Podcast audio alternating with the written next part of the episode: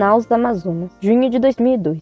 Estava lendo seu site e li a carta enviada por um irmão da igreja de Lagoinha. Tenho minhas opiniões e acho que o senhor deveria lê-las. Eu acho que é um grande pecado generalizar coisas das quais você conhece duas ou três, enquanto existem mil, por exemplo. Realmente, a palavra de Deus, nas mãos de pessoas ignorantes, se passa até por contraditória. Mas daí a generalizar, taxando todos os evangélicos de ignorante, herético, é falta de sabedoria de sua parte. Pelo que aprendi na história, Lutero promoveu o nascimento de uma nova religião, porque naquela época apenas homens sábios, líderes da Igreja Católica, liam a Bíblia, entendiam-na e a repassavam para o povo da maneira como queriam. Isso não é ser ignorante? Não é desvirtuar a palavra de Deus? Que a Igreja Católica é a descendência direta da igreja primitiva fundada por Jesus? Isto é fato inegável. Mas isso significa que nunca foi desvirtuado através dos séculos? Isso é querer acreditar numa fábula. Se Deus dotou o ser humano de inteligência, à sua imagem e semelhança, por que achar que apenas o Papa é capaz de entender a Bíblia? Outro ponto que eu gostaria de destacar é o fato de o Senhor não acreditar que pessoas não católicas possam ter experiências com Deus. Como o Papa provaria, então, ter sido escolhido por Deus para comandar a Igreja de Cristo na Terra? Ou será que não é Deus quem escolhe? Já que você só acredita em provas reais e palpáveis, qual a prova dessa escolha? Nenhuma. As coisas de Deus são inexplicáveis. Os desejos de Deus são inexplicáveis. Se contrário, ele não seria um ser supremo e inexplicável. Ou será que você pode explicar Deus? Uma dúvida que me intriga ainda mais é: o que seria exatamente usurpar o título de pastor? Gostaria que isso me fosse explicado, pois não entendi. Como os líderes da Igreja Católica são escolhidos, cada padre ou outra hierarquia escolhe outro, e como eles sabem se estão prontos para tal cargo? Pode ser que em algumas igrejas evangélicas os pastores sejam escolhidos de forma aleatória, mas em muitas igrejas é necessária uma preparação e estudo da palavra de Deus. Não é o acaso que um homem escolhido por Deus é posto a pastorear uma igreja. Meu objetivo com este comentário não é afrontá-lo, até porque a palavra de Deus diz: se possível, tende paz com todos. É apenas para pedir para você não generalizar, achando que todos os não católicos fazem parte de seitas heréticas. Prezada Salve Maria, peço-lhe que compreenda que nesta carta não viso a sua pessoa, que me merece respeito, mas apenas as opiniões erradas que você emite e que não devo e nem posso respeitar, porque respeitar seus erros seria ser conivente com eles e deixá-la permanecer neles. A caridade me manda atacar o que você me diz de errado, a fim de ajudá-la a compreender a verdade.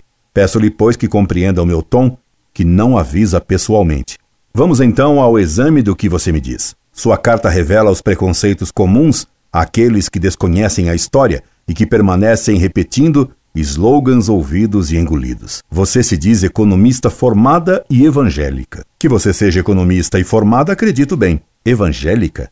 Que religião é essa? Não existe o evangelismo. Esse termo foi posto em circulação pela mídia. Você pode ser presbiteriana, luterana, adepta do evangelho quadrangular ou pentagonal, quando não da Igreja Evangélica Sabão, Sopa e Salvação. Isso existe. Ou da seita Igreja Evangélica A Serpente de Moisés, aquela que engoliu as outras. Isso também existe. Ou pertencente a uma das dez mil seitas oriundas das heresias de Lutero. Mas não existe religião evangélica. Como, aliás, no fundo, não existe o protestantismo, pois cada protestante é membro único de sua própria seita, já que cada um deles entende a Bíblia como quer e pensa que o que ele achou, você usa esse termo, é a verdade inspirada pelo Espírito Santo a domicílio. Protestante é alguém que lê a Bíblia e, porque a lê, julga que a entendeu. Mas julga que o Espírito Santo é autor daquilo que ele achou. O protestante faz da Sagrada Escritura um livro chicletes que ele mastiga,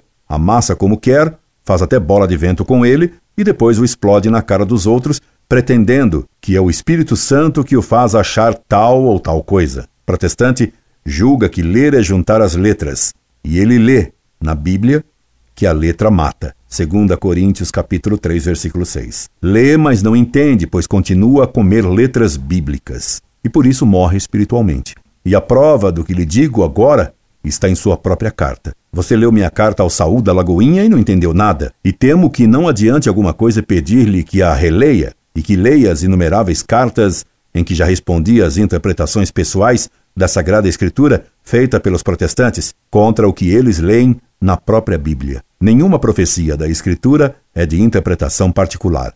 2 Pedro, capítulo 1, versículo 20. Você entendeu? Nenhuma profecia da Escritura é de interpretação particular. Será que posso esperar de sua paciência que suporte essa minha correção um tanto dura e que afinal você compreenda que ninguém pode ler a Bíblia querendo ter a sua própria opinião sobre o que leu? Rezarei para que você compreenda.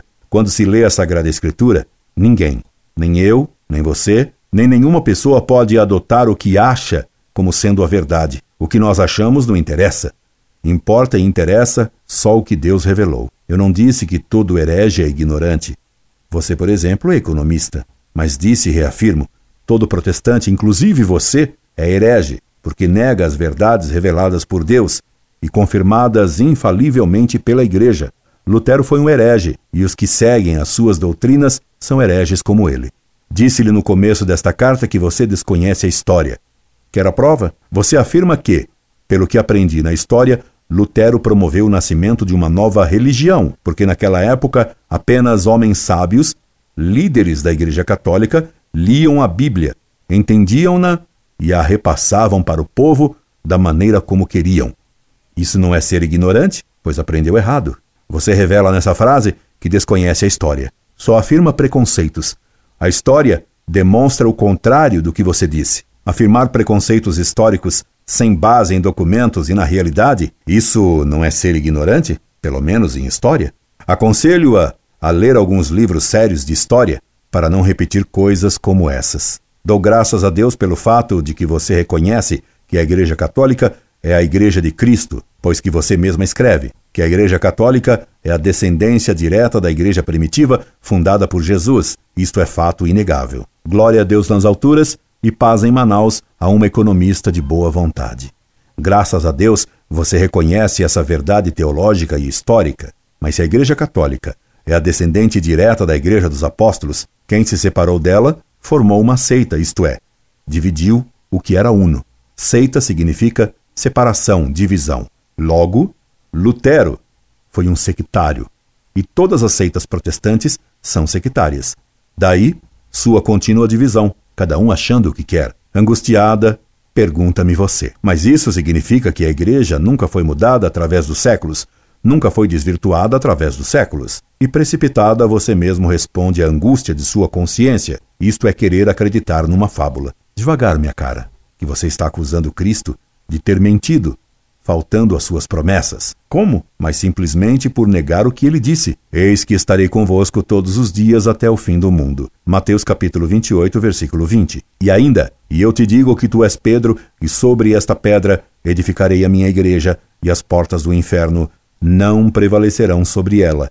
Mateus capítulo 16, versículo 18. Se você tivesse razão no que disse, que julgar que a igreja nunca foi mudada ou desvirtuada através dos séculos, se isto é querer acreditar numa fábula, então Cristo teria faltado a sua promessa.